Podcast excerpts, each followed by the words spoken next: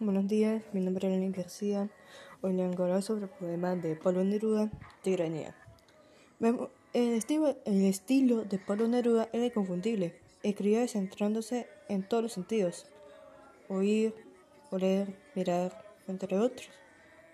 Con ello buscaba la, descripción de una escena o sentimiento del, de lo más natural posible para transmitirlo esa verdad y hacerlo entrar en su poema o en su escrito.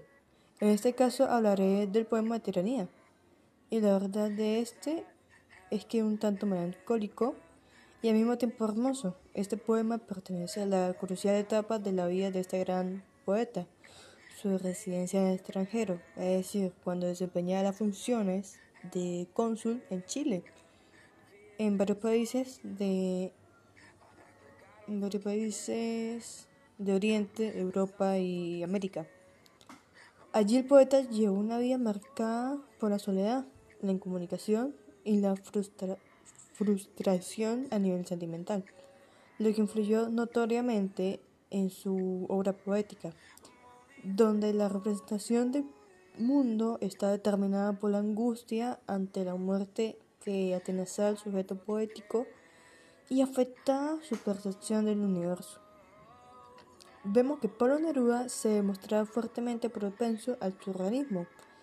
De ahí su implicación en el desarrollo de lo amoroso, lo cósmico, lo agónico, lo risueño, lo amenazador, como parte inseparable de su experiencia estética. Estamos, pues, ante una poesía surrealista de que el poeta se ha valido para manifestar su angustia, su melancolía y la sofocante soledad en que está atrapado. ¿Cuál podría ser motivo del poema?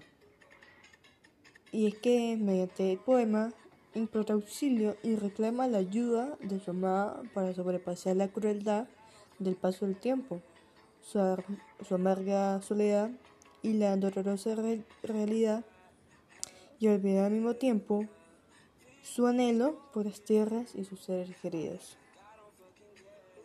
Este poema nos deja una sensación de melancolía y si nos, y nos deja y nos deja y si nos podemos adentrar a él, podemos imaginar lo que estaba pasando en Neruda en el momento en que lo escribió, lo tanto que extrañaba su país y sus familiares. Su manera de ver el mundo se basaba mucho en ese tiempo en la soledad por la que pasaba. Su vida a lo lejos de sus raíces, de su alegría, en donde se sentía acompañado.